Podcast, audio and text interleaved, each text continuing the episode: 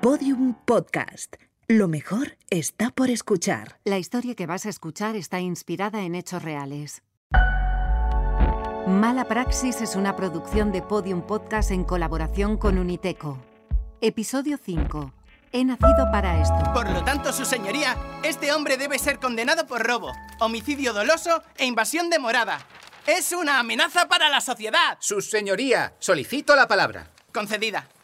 Quiero defender por última vez ante este tribunal la inocencia de mi cliente. No ha matado a nadie. Se está cometiendo una gran injusticia con él. No haga caso al abogado de la defensa, su señoría.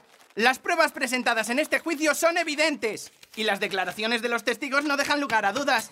Ese hombre mató al famoso empresario juguetero tras obtener la contraseña para abrir su caja fuerte. Debería pudrirse en la cárcel. Eso nunca lo diría un abogado de verdad. Protesto, señoría. No tolero semejante falta de respeto a mi persona. Y por cierto, no se dice invasión de morada, se dice allanamiento de morada. Puede decir de las dos formas. No, es allanamiento de morada. Vamos a buscarlo en la enciclopedia. Se lo preguntamos a papá, seguro que lo sabe. Papá es médico, no abogado. Seguro que lo sabe. Si tú lo dices. ¿Jugamos otra vez a los abogados? Vale. Pero ahora me toca a mí llevar toga. ¿Es papá?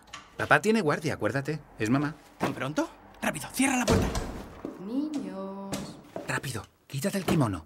Guárdalo en su sitio. Voy, voy. No soy capaz de quitar el nudo. David, Venga, date prisa, mételo en el armario. Espera. Pero ponlo en la percha. No da tiempo, lo guardo así y ya está. Hola, mamá. Qué pronto has llegado. ¿Todo bien en el hospital? ¿Has curado a mucha gente? ¿Qué hacéis aquí? Nada. ¿Se puede saber qué estáis tramando? Hemos entrado a buscar un libro de papá. Uno de anatomía para Acono. Eso, para Cono. Habéis vuelto a coger el kimono de vuestro padre, ¿verdad? Pues, Imposible. A ver, apartaos. ¿Será posible? Está todo arrugado. Ni siquiera os habéis molestado en ponerlo en su percha. Te lo dije. Cállate. No sé qué hacer con vosotros, de verdad. Pero, A mamá. callar. Tú precisamente eres el mayor y deberías de dar ejemplo. Solo soy un año mayor. No te he dicho que te calles. Que os dije a los dos la última vez qué pasó con esto. ¿Eh, David? ¿Me lo puedes decir? Nos dijiste que si volvíamos a coger el kimono de papá, nos castigarías. Exactamente, eso dije. ¿Verdad, Diego? Sí, mamá. No te oigo, Diego. Que sí. Pues ya sabéis, estáis castigados. Ya no vais a la Expo de Sevilla. Venga ya. Ni una voz, ¿eh? No os quiero ir. Nos iremos vuestro padre y yo. Ese fin de semana os quedáis con los abuelos. Pero... ¡No es justo! ¿Que no es justo? Lo único que hemos hecho ha sido jugar un rato con el kimono de papá. Y vosotros no sabéis ya que eso está prohibido. Que no podéis jugar con él, porque es un regalo que un amigo de vuestro padre le trajo de Japón. Papá nunca se lo pone. Si se lo pone o no, a ti te tiene que importar un pimiento. No se toca y ya está. Ya veréis cuando se entere. No, por favor, no se lo digas. Lo habéis dejado hecho un guiñapo. ¿Esto es una mancha? Tengo que hacer alegaciones. Voy a ponerlo en su percha y a guardarlo bien. ¿Qué has dicho? Tengo alegaciones, mamá. Está bien. Escuchemos tus alegaciones. Para jugar a los abogados necesitamos una toga. No me cuentes otra vez el rollo de que el kimono es vuestra toga para jugar a los abogados. Pero es que sin toga no podemos ser abogados, mamá. Y queremos jugar a los abogados. Muy bien, pues vamos a jugar. Os condeno a los dos a no ir a la Expo de Sevilla. Mamá, no vale. Por favor, mamá. La jueza ha dictado sentencia. Los abogados la acatan. Que sepas que podemos recurrir. Al Tribunal Constitucional. Dejadme un rato en paz. No ha sido un buen día. Necesito descansar. ¿Se ha metido en la habitación? Sí. ¿Tú crees que tiene sueño? ¿Qué más da? Nos ha castigado. Ni siquiera hemos roto el kimono. Seguro que papá ni se acuerda de que lo tiene. No vamos a ir a la expo. Oye, ve a hablar con mamá. Dile que lo sentimos mucho, que no lo volveremos a hacer. Que nos deje ir a la expo. ¿Y por qué no vas tú? A ti mamá te hace más caso. ¿Qué dices? Tú eres el mayor. Ve tú. Vale. ¿Mamá? Mamá, ¿qué te pasa? No te preocupes, hijo. ¿Es porque hemos cogido el kimono de papá? No, no, no, no. Es que no me encuentro bien. ¿Estás mala? Solo necesito descansar. Ahora salgo. Vale. Cierra la puerta, por favor. Y la próxima vez acuérdate de preguntar si se puede pasar antes de entrar. ¿Qué pasa? ¡Qué susto! ¿Mamá está llorando? Me ha dicho que la dejemos, que necesita descansar. ¿Se ha puesto así por lo del kimono? Creo que es por otra cosa.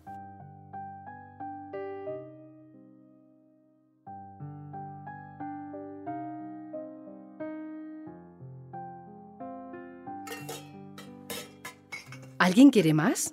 No. Yo tampoco. A Faustina le sale muy bien la sopa de pescado, ¿eh? ¿Tú quieres más, Mateo?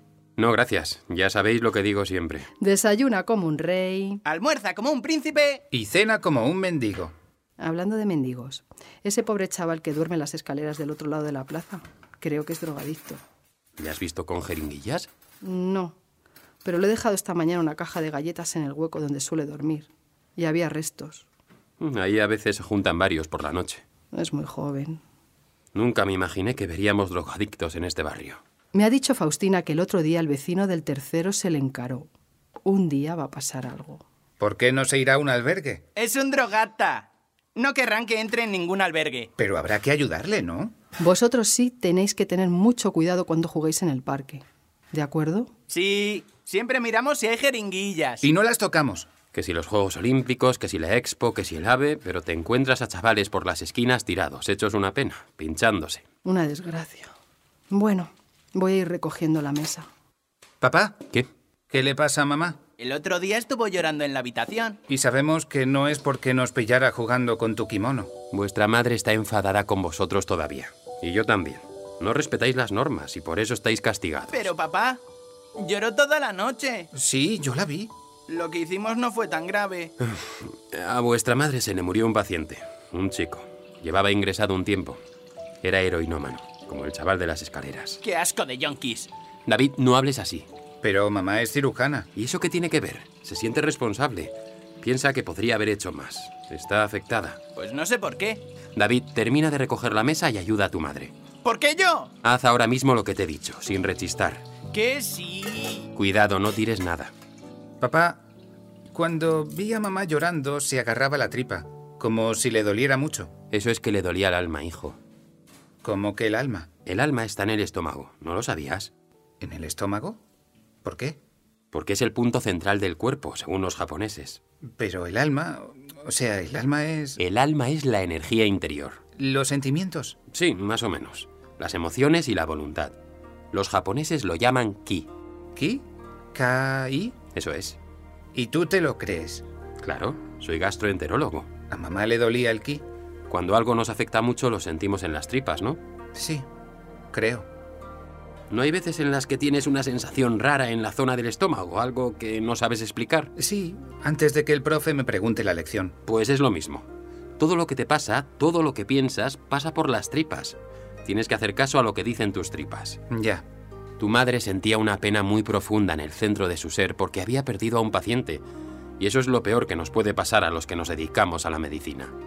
Es como si nuestro trabajo dejara de tener sentido. Por eso los samuráis se hacían el harakiri. Harakiri es como popularmente se llama al seppuku, que es el nombre formal. Es un ritual de suicidio que el samurái realizaba cuando perdía el honor. Con una espada corta se rajaba el vientre. Así liberaba su alma. ¿Mamá ha perdido su honor? Tranquilo, no va a hacer seppuku. ¿De qué habláis? Espera, que lo adivino. De cosas japonesas. ¿Y tu madre? En el baño, con sus cremas. Papá, ¿cuándo nos llevas a un restaurante japonés? ¿Seguro que queréis ir? ¡Qué asco, pescado crudo! Yo quiero probarlo. Hablaré con tu madre, aunque no tiene muchas ganas de probar sushi. No me extraña. Oye, papá, Dime, ¿puedes hablar con mamá para que nos levante el castigo? Eso. Queremos ir a la expo de Sevilla con vosotros. Por favor, papá. jugasteis a los abogados con mi kimono. Venga, ¿qué más da? Queremos ver a Curro. Hablaré con vuestra madre. Gracias, papá. Eres el mejor. ¿No preferís ser médicos de mayores? No, seremos abogados. Y nuestro bufete se llamará D&D. Escrito con el signo ET. En inglés se llama Ampersand. Mientras no cojáis mi kimono, haced lo que os dé la gana.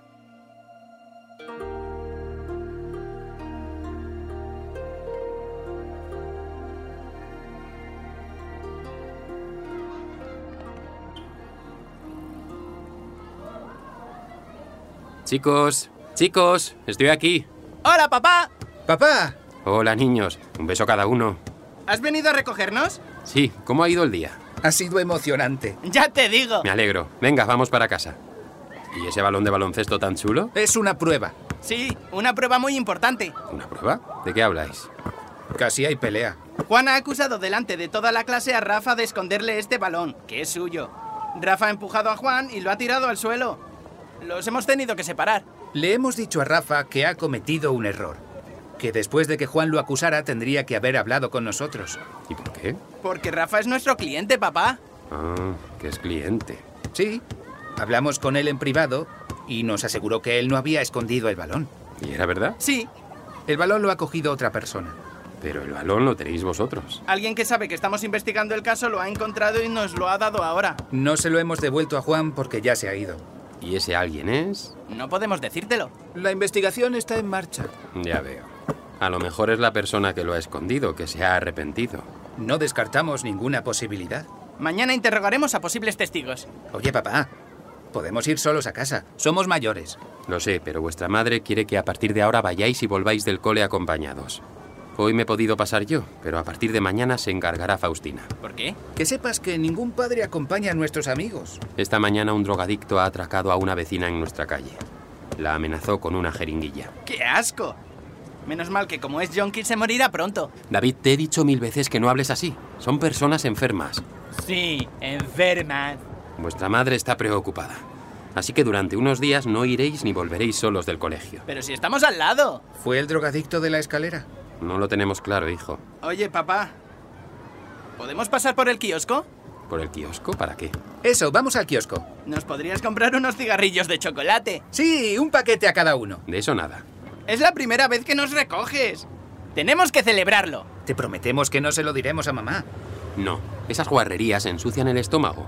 En casa le pedís a Faustina que os haga un bocata para merendar. Faustina nos da de merendar pan con mantequilla y azúcar. Yo prefiero aceite en vez de mantequilla. Bueno, que os tengo que decir una cosa importante. Vuestra madre os ha levantado el castigo.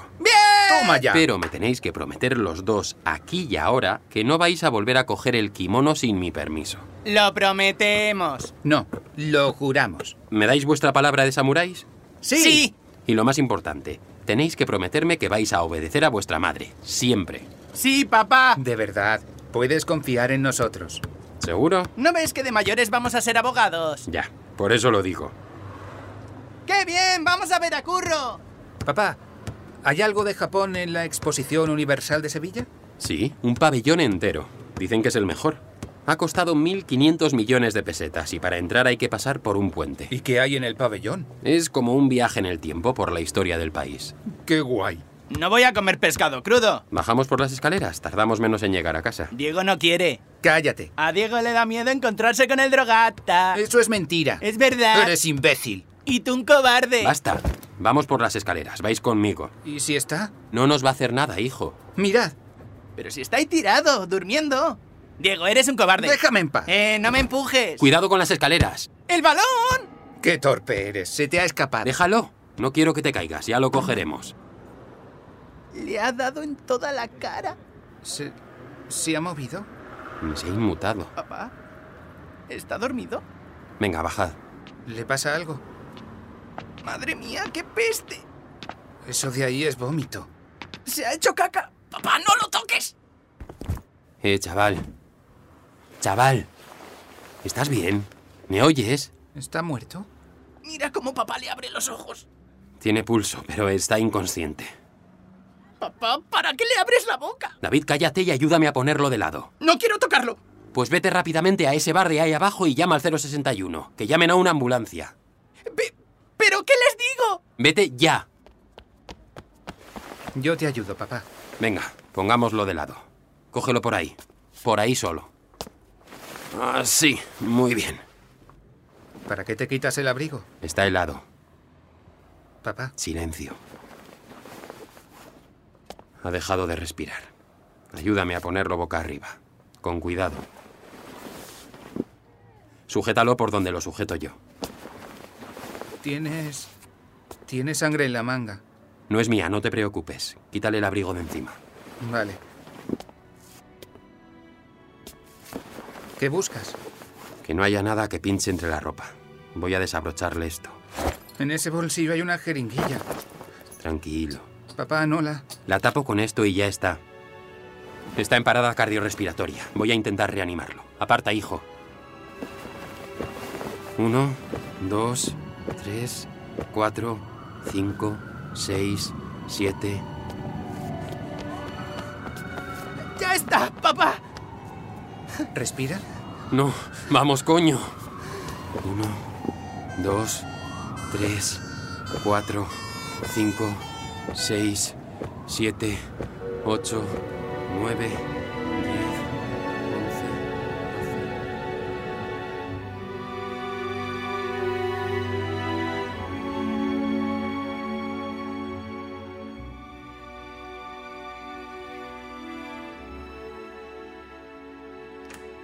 Diego, hijo, no te quieres ir a la cama.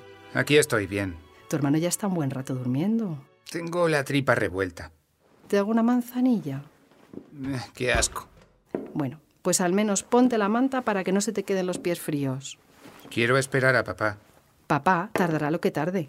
No entiendo por qué se ha tenido que ir al hospital en la ambulancia. Quiere asegurarse de que el chico está bien. Ya, pero ¿y si se ha muerto y acusan a papá de su muerte? Pero Diego, cariño, Si va a juicio, David y yo lo defenderemos. estás muy cansado.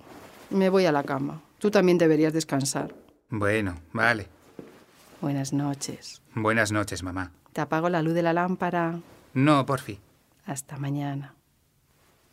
Hasta mañana, mamá.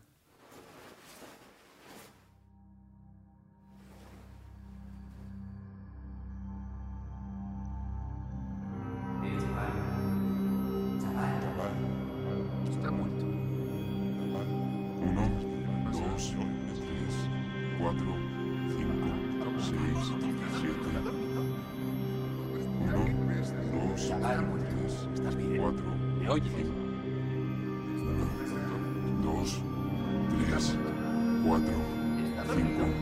cinco, seis, siete, ocho, nueve, diez, once. Ah, Tranquilo, hijo, estoy aquí. Papá, ¿qué hora es? Muy temprano, acabo de llegar. ¿Por qué no estás en la cama? Quería esperarte. No hacía falta. ¿Cómo está? Recuperándose. ¿Por qué has tardado tanto?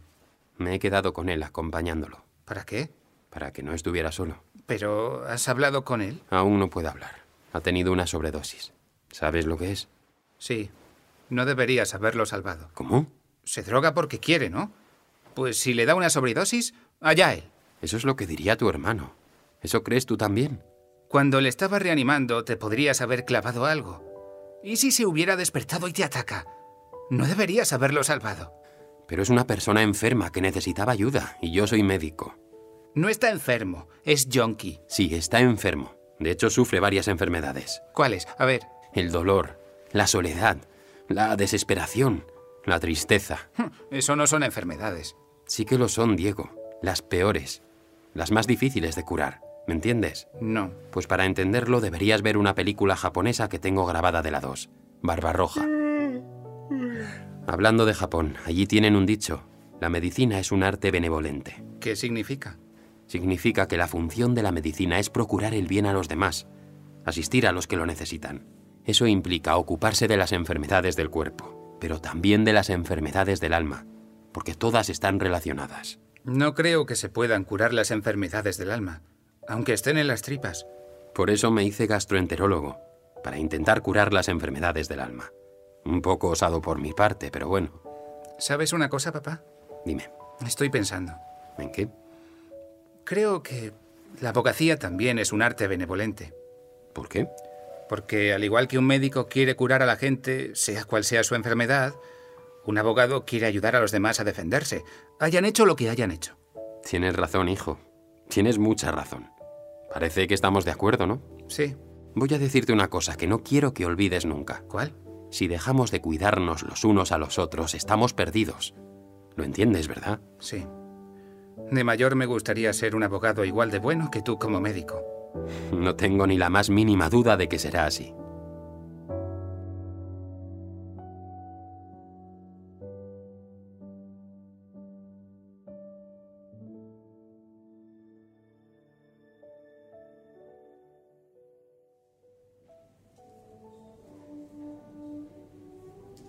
Estás muy callada, Ana. ¿De verdad que te ha gustado Barbarroja? Sí, sí, le estaba dando vueltas.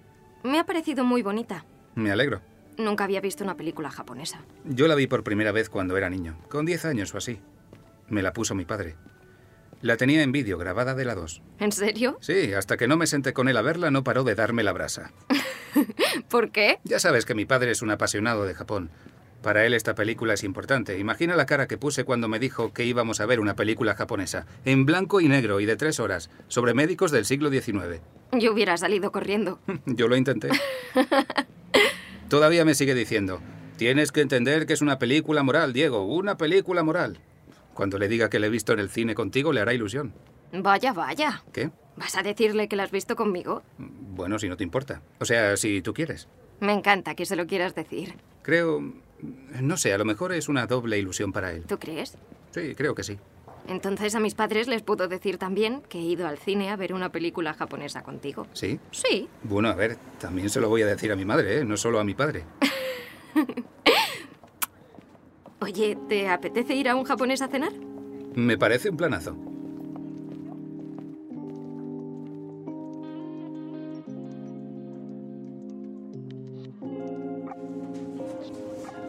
Bueno, pues ya has visto las dos plantas. Como ves, Procurare y Bullejo Abogados son firmas independientes, pero van de la mano.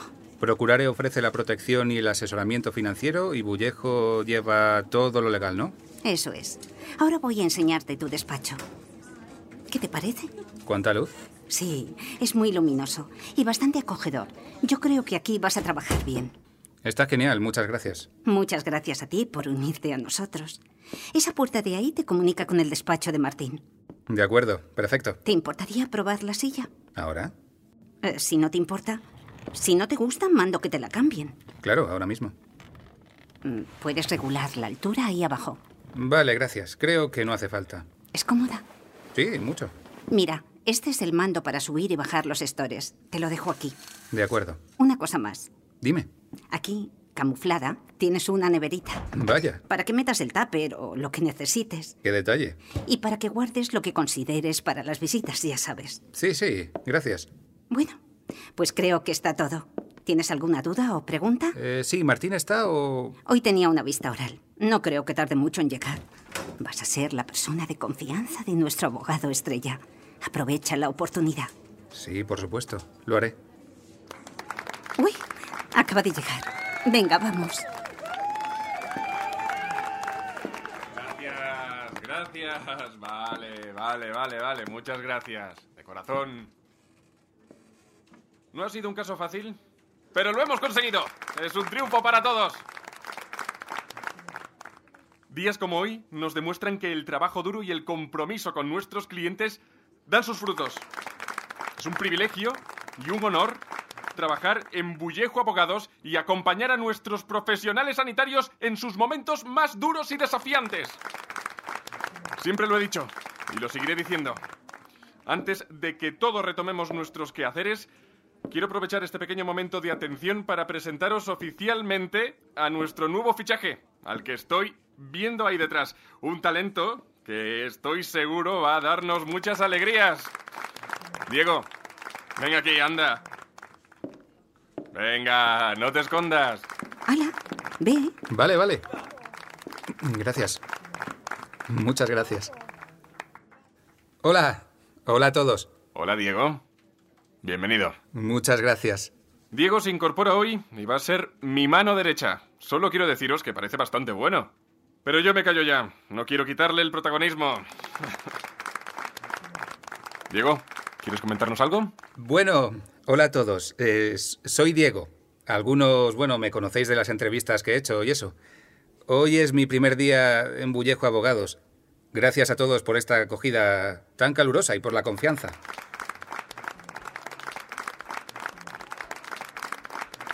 Esta etapa que comienza ahora, que espero que sea muy larga, es muy importante para mí.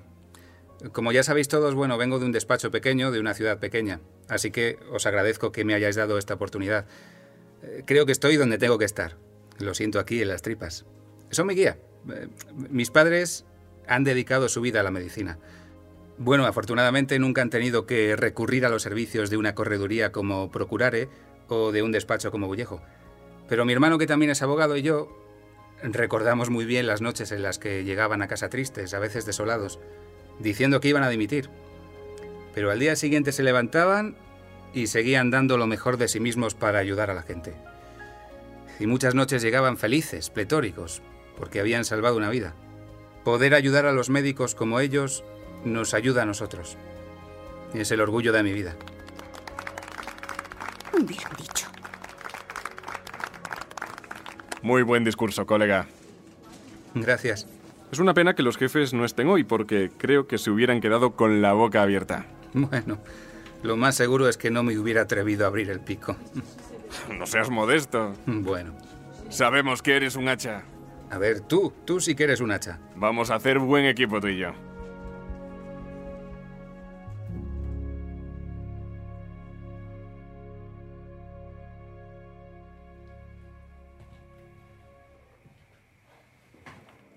Aquí tiene su cerveza, caballero. Y de aperitivo unas aceitunas.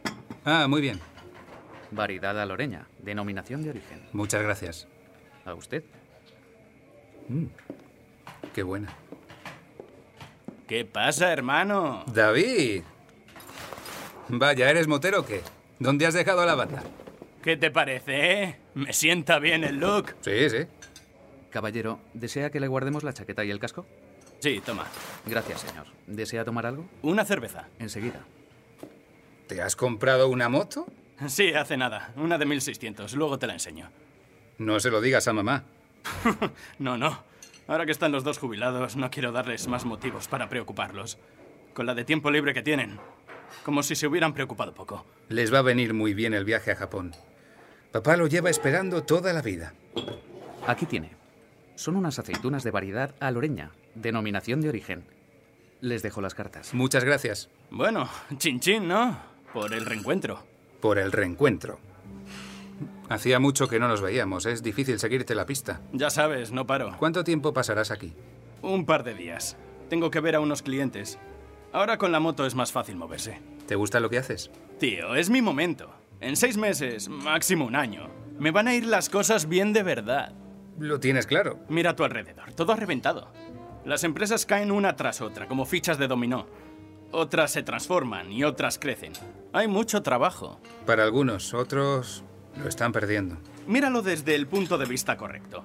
Están surgiendo muchas oportunidades de negocio. Las cosas están cambiando.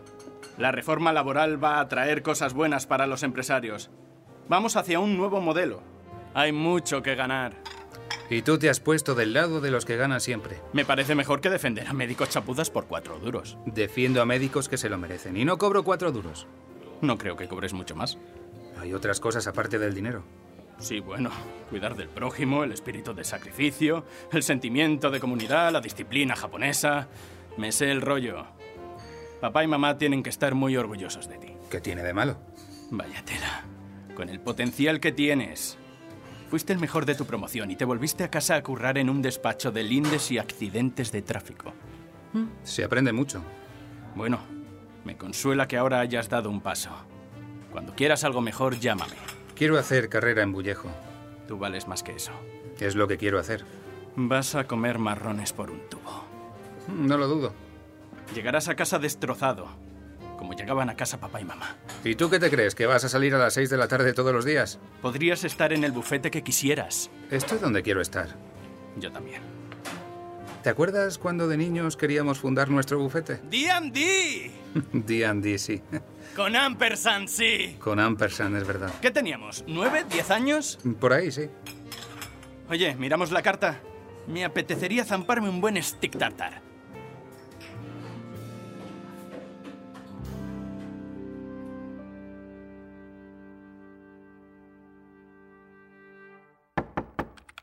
Adelante. Hola, Diego. ¿Qué tal, Julia? Te dejo aquí el café y el sándwich. ¿Mucho lío? Son cerca de las ocho y media.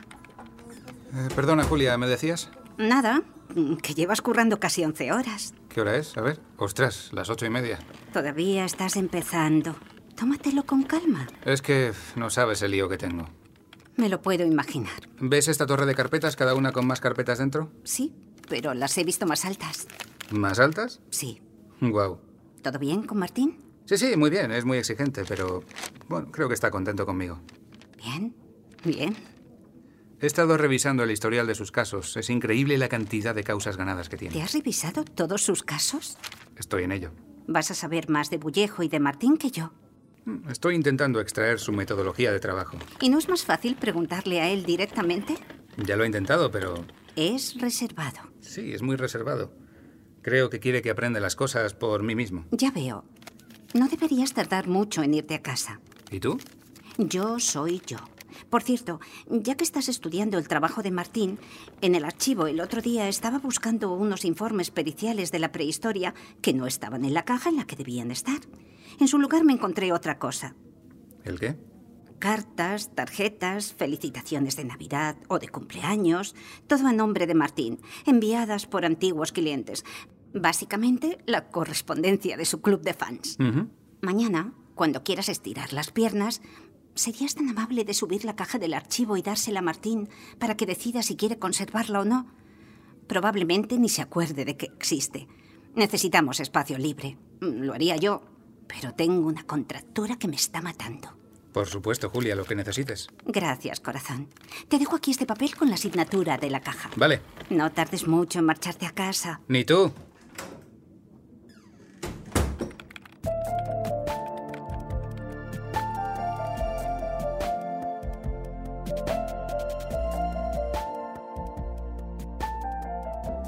Lo siento, cariño. Yo también quería verte hoy, pero acabo de terminar ahora. Son casi las 11 de la noche. Sí, lo sé, es tardísimo. Hago un recado y me marcho. Mañana podrás salir a tu hora. Tenemos entradas para el teatro. ¿Mañana? ¿No era el jueves? Mañana. Joder, perdona, me he liado con las fechas. Pensaba que era el jueves, lo siento. No pasa nada. ¿A qué hora quedamos? Es que no sé si voy a poder, Ana. Ya estamos, Diego. Es imposible hacer planes contigo. De verdad que lo siento. Tenemos el juicio en dos semanas y aún tenemos mil cabos sueltos.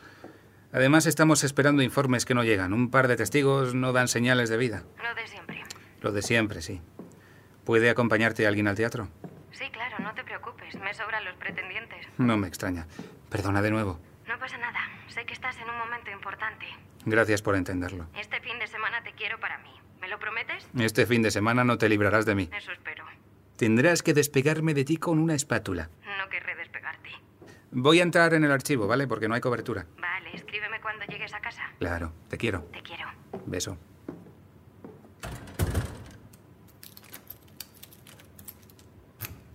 Tienes que cuidar más tu vida personal, Diego. No estropees lo que tienes con Ana. Es la chica de tu vida, lo sabes. Eres demasiado joven para ser un adicto al curro. Espera al menos a cumplir los 30. Vamos a ver. Esto está en el pasillo 8, sección A, subsección aquí.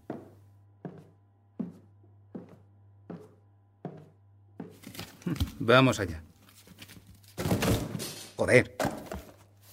Estás dormido, Diego. Increíble. No creo que los Black Eyed Peas tengan tantos seguidores. A ver. Apreciado Martín, gracias. Gracias a usted y a procurar he vuelto a nacer. Nunca le estaré lo suficientemente agradecido. Le deseo lo mejor. Afectuosamente suyo, doctor Cesario Estebanez. 20 de abril de 1997. Mm. ¿Y esta? Vaya tela la letra de médico. Don Martín Arenales, han sido cinco años muy duros. Sin su fe y dedicación, mi vida hoy sería muy distinta. Le debo mucho, aunque usted diga que no. Feliz año 1994 para usted y toda su familia. Eternamente agradecido, Vicente Javier Cordero Millán. Tienes al mejor jefe del mundo, Diego. Listo. Ahí queda un papel. Mm. Laura Infante. Ya sé quién eres. He leído tu caso. Un momento. ¿Pero esto qué es?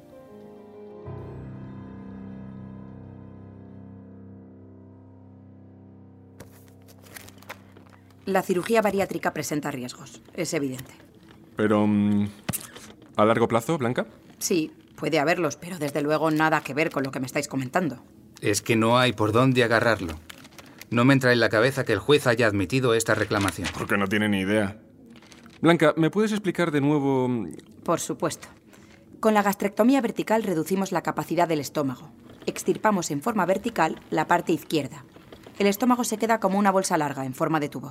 Se hace por la paroscopia. Y la función intestinal se recupera pronto tras la intervención. Exacto. Tengo una duda respecto a la producción de grelina. ¿Se elimina totalmente? No. Es cierto que con la gastrectomía vertical eliminamos casi todo el fondo gástrico, que es donde mayoritariamente se produce la grelina, pero hay una segunda fuente, el duodeno. O sea, que puede sentir hambre. La grelina es una hormona de tipo orexigénico. Significa que estimula el apetito. El deseo de comer se reduce, pero sigues teniendo hambre, claro. La reducción de estómago sirve para esto. Por una parte, te llenas menos porque la capacidad de tu estómago es inferior, se queda en torno al 30%. Por otra, produces menos hormona del hambre. Resultado, la sensación de saciedad llega antes. Se empieza a perder peso enseguida. Nuestro cirujano hizo bien la gastrectomía, seguro. Las razones de la muerte del chico no tienen nada que ver. Es que además el posoperatorio y la recuperación son por lo general buenos. ¿Qué nos puedes decir respecto a la absorción de nutrientes? Sé lo que estás pensando, Martín, pero es que los nutrientes siguen pasando a través del estómago hasta las paredes del intestino delgado para su absorción. Una gastrectomía no implica perder la asimilación de nutrientes. Es imposible que el paciente se desnutriera por la operación de reducción de estómago. No tiene sentido. ¿Me equivoco, Blanca? No, es correcto. ¿Cómo se nota que tu padre era gastroenterólogo? Qué dominio de la materia. bueno, gracias. Ya ves. Veo entonces que lo tenéis claro. Yo veo claro que la muerte de este chaval no se debió a supuestas secuelas de la operación. Hmm, El paciente llevaba años en tratamiento por depresión, lo cual es muy habitual en casos de obesidad. ¿Sabemos si estaba dado de alta o continuaba en tratamiento? Entiendo que seguía en tratamiento. Comprobémoslo. Mi teoría es que tras la operación la depresión del paciente se agravó y progresivamente dejó de comer. Su organismo empezó a fallar hasta que se produjo el fallecimiento. ¿Vivía solo? Sí. Cuando lo encontró la señora de la limpieza llevaba varios días muerto. La familia ha demandado a nuestro cliente porque piensan que la intervención dejó algún tipo de secuela que le impedía comer con normalidad. ¿En qué se basan? El paciente se quejaba de que le dolía comer. Le dolía comer. ¿Quieres decir que sentía dolor después de comer? ¿Sufriría algún tipo de cálculo u obstrucción? No, no, según la familia le dolía al comer. El acto en sí. Empezó a perder peso rápidamente y a encontrarse muy débil, parece ser. Lo achacaron a la operación. Me sorprende que nadie se percatara de que esta persona se estaba matando de hambre. Algo falló en el ámbito del cuidado y la vigilancia. Ahora quieren culpar al cirujano. Mm, Tendríamos que hablar con su endocrino y con su psiquiatra. A priori me parece que estamos ante un trastorno mental, que poco o nada tiene que ver con la cirugía y el posoperatorio. No es mi campo pero debe tratarse de algún tipo de anorexia nerviosa que ya sufriría y que se agravó tras la operación, como dice Martín. Esa es nuestra teoría. Pero antes de nada, tenemos que asegurarnos de que nuestro hombre cumplió con su labor. Diego, ¿puedes entrevistar a Jesús, el cirujano? Claro. ¿Tenemos ya los resultados de la autopsia? No, y me da que tardarán. Diego, creo que la clave de este caso va a estar en el informe psiquiátrico. Tenemos que conseguirlo. Estoy de acuerdo. Iré solicitando los permisos al juez. Perfecto, chicos. Os tengo que dejar. Qué caso tan curioso, ¿verdad? Ya sabes, el alma está en las tripas. Si tocas las tripas, tocas el alma. Ya conoces la filosofía de Diego. Está todo conectado. Adiós, Blanca. Hasta luego. Un placer, como siempre. Estás taciturno, Diego. ¿Cómo? Llevas unos días raro. ¿Todo bien? ¿Todo bien? ¿Seguro? Sí, sí. El domingo nos vemos, ¿no? ¿El domingo? Ah, perdona, no te lo dije. Tengo plan con Ana. Me comentaste que tenías plan con Ana el sábado, no el domingo. Ah, sí, es verdad.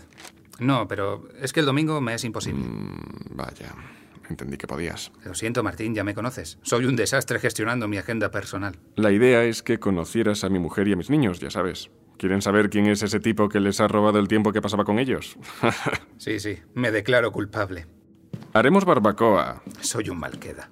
Lo siento de verdad. Prometo no fallar la próxima vez. No te preocupes. ¿Buscamos otra fecha? Claro, no pasa nada, tío. Gracias. Bueno, vuelvo a mi despacho. Lo sientes ahí, en las tripas, ¿verdad? ¿Cómo? Sé que lo sientes. Lo tienes claro. ¿El qué? Pues que vamos a ganar este caso, ¿no? Bueno, veremos. Lo que te he dicho antes, estás muy taciturno.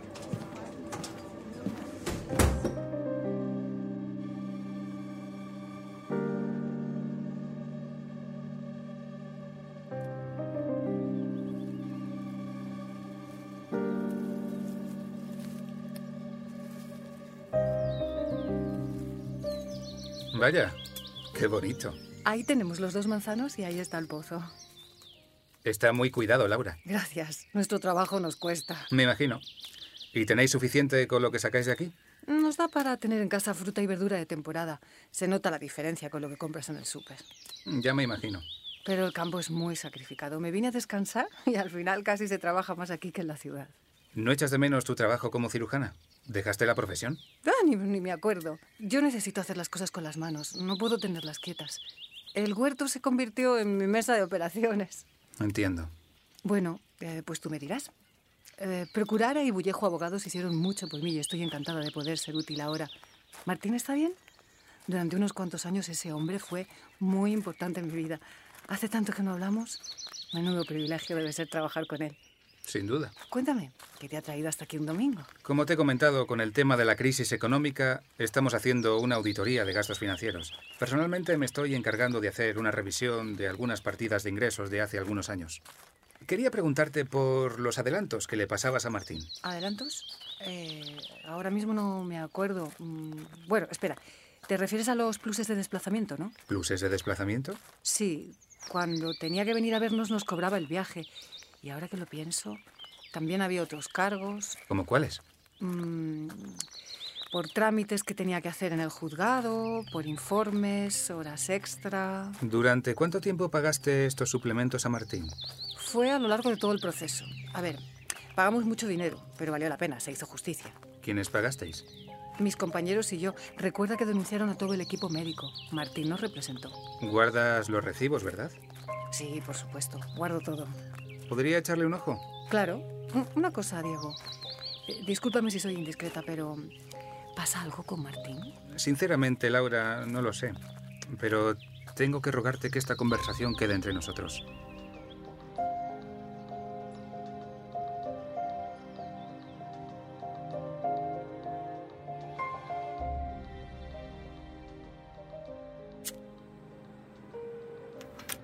Hombre, Dieguito, ¿hacía cuánto que no te veía? Creo que es la primera vez que subes a la azotea a tomar el aire, ¿no? Debes tener un motivo muy fuerte para haber salido de tu madriguera. ¿Y si te dijera que lo tengo? Soy todo oídos. Me gustaría que te llevaras a casa esta carpeta que te he traído y que estudiaras lo que contiene con mucha atención. ¿Qué contiene? Contiene lo que yo considero pruebas evidentes de que Martín Arenales ha estado estafando a Procurare y a sus clientes. Les cobraba recargos tributarios inexistentes, honorarios inventados, provisiones de fondos innecesarias. Todo a espaldas de Bullejo y Procurare. Puedes ver las facturas falsas que preparaba. Si es cierto, es algo muy grave. Dime tú si es cierto. Ojalá me digas que no. Solo tengo algunos casos documentados. Por lo que he visto, intuyo que hay bastantes más. Pero bueno, necesitaría acceso a cuentas, a contratos antiguos. Es una investigación que requiere tiempo y recursos. ¿Cómo has llegado a esto? De casualidad. Cuando fui a recoger la caja de las cartas de Martín, se me cayó encima. Leí alguna tarjeta, no me pude resistir. Di con una de Laura Infante. Mm, Me acuerdo del caso de Laura Infante. Era un mensaje muy sentido. Incluía una postdata. Se deshacía en disculpas a Martín por haber pagado tarde unos adelantos. Me pareció extrañísimo. Lo que nos descubre la vida antes de Internet. Tiré del hilo. ¿Cómo no nos dimos cuenta? ¿Ningún cliente tuvo ni la mínima sospecha? Recuerda que en esos años Martín era un abogado asociado. Iba por libre. Tenía a su cargo un par de personas que llevaban el papeleo directamente con Bullejo y Procurare. Mm, ¿Posibles cómplices? Ni idea. ¿Durante cuánto tiempo ha estado haciendo esto? Calculo que siete u ocho años, desde principios de los 90 y hasta principios de los 2000, que yo sepa, hasta que empezó a estar en nómina de Bullejo. Probablemente lo dejaría en ese momento, porque, bueno, consideraría que sería más difícil pasar desapercibido. ¿De cuánto dinero estamos hablando? ¿50.000? ¿60.000 euros? Si lo divides entre ocho, es un millón de pesetas de la época al año, directamente para su bolsillo. Un extra nada despreciable.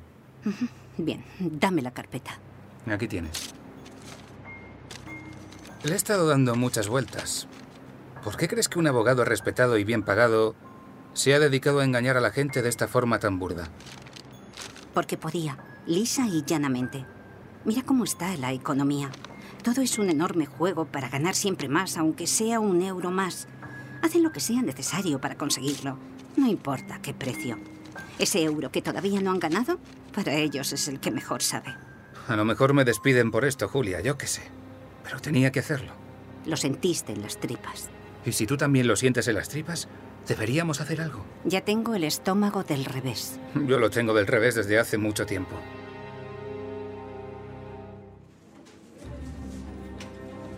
¿Mañana? No, mañana a esa hora no puedo verte. Tengo reunión. Buenos días. Buenos días, Marta. Por la mañana imposible. Tengo que ir a la audiencia provincial y después la revista Saber Médico me hace una entrevista. Sí. Me han dado otra vez el premio al mejor abogado del año. Muchas gracias. Ya te contaré. Hablamos. Chao. Damián, muy buenos días. Buenos días, Martín. No esperaba la visita del gran jefe. ¿Qué se debe esta sorpresa? Siéntate, por favor. Eh, me gustaría hablar contigo. Soy todo oídos. Échale un vistazo a estos documentos. ¿De qué se tratan? Dímelo tú. Cuánto... cuánto misterio. De acuerdo. Un despacho de máxima confianza ya está trabajando en esto con mucho interés. Muy pronto vas a tener noticias. Yo te recomiendo que hables con tu abogado. Mm, No, no es necesario, Damián. Podemos llegar a un acuerdo ahora mismo. Devuelvo hasta el último euro y... y dimito. ¿Trato hecho? Sabes que puedo utilizar esto que acabas de decir en tu contra, ¿verdad? Martín, nos veremos en el juicio. No tenemos por qué. Sí, sí tenemos, y estoy deseándolo. Recoge ahora mismo tus enseres personales y deja encima de la mesa el móvil, el cargador, las tarjetas, las llaves del coche, las del despacho, vamos, todas las llaves que tengas del edificio. Mándanos por correo certificado cualquier documentación sensible perteneciente a Bullejo o a Procurare en un máximo de 24 horas, o también te acusaré de delito de apropiación indebida. En ese cajón tienes la carta de despido, por cierto, que no se te olvide. ¿Alguna cosa más? Sí, deja de ensuciar mi casa con tu presencia y márchate en un máximo de 15 minutos o llamaré a seguridad.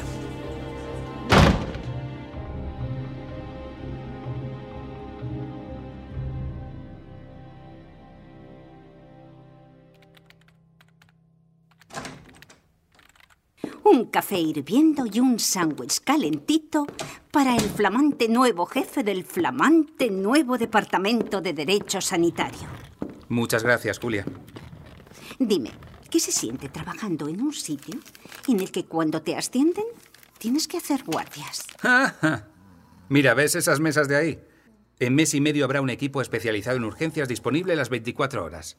Solo te faltaba quedarte a dormir aquí y ya lo has conseguido. Qué envidia me da el bueno de López. Vaya ronquidos.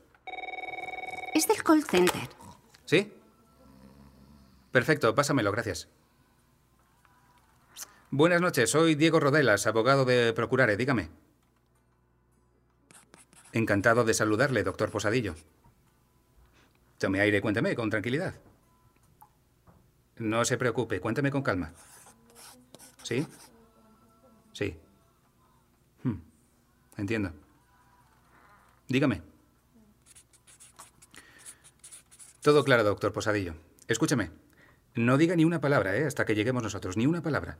Nosotros le indicaremos cómo debe proceder. Todo va a ir bien. Hasta ahora.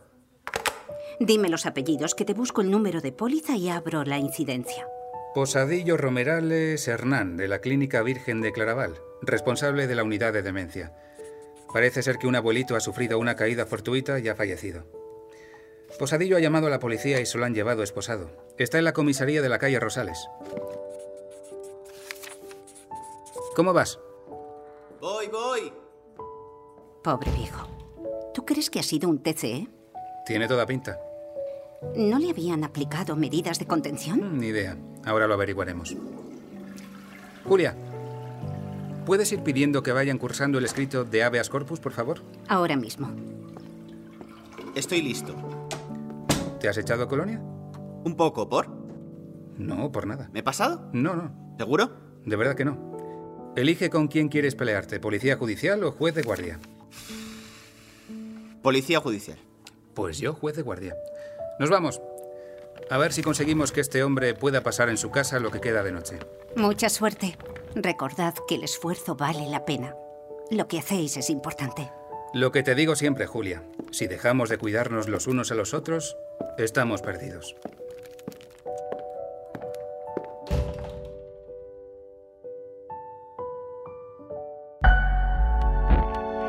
Mala Praxis es una producción de Podium Podcast en colaboración con Uniteco. Con guión original de Daniel Marín, la asesoría de Carlos León, abogado especialista en Derecho Sanitario y Derecho del Seguro, y Virginia González, médico pediatra y perito del Ilustre Colegio Oficial de Médicos de Madrid. Dirección de Jesús Blanquiño y diseño sonoro de David Ávila.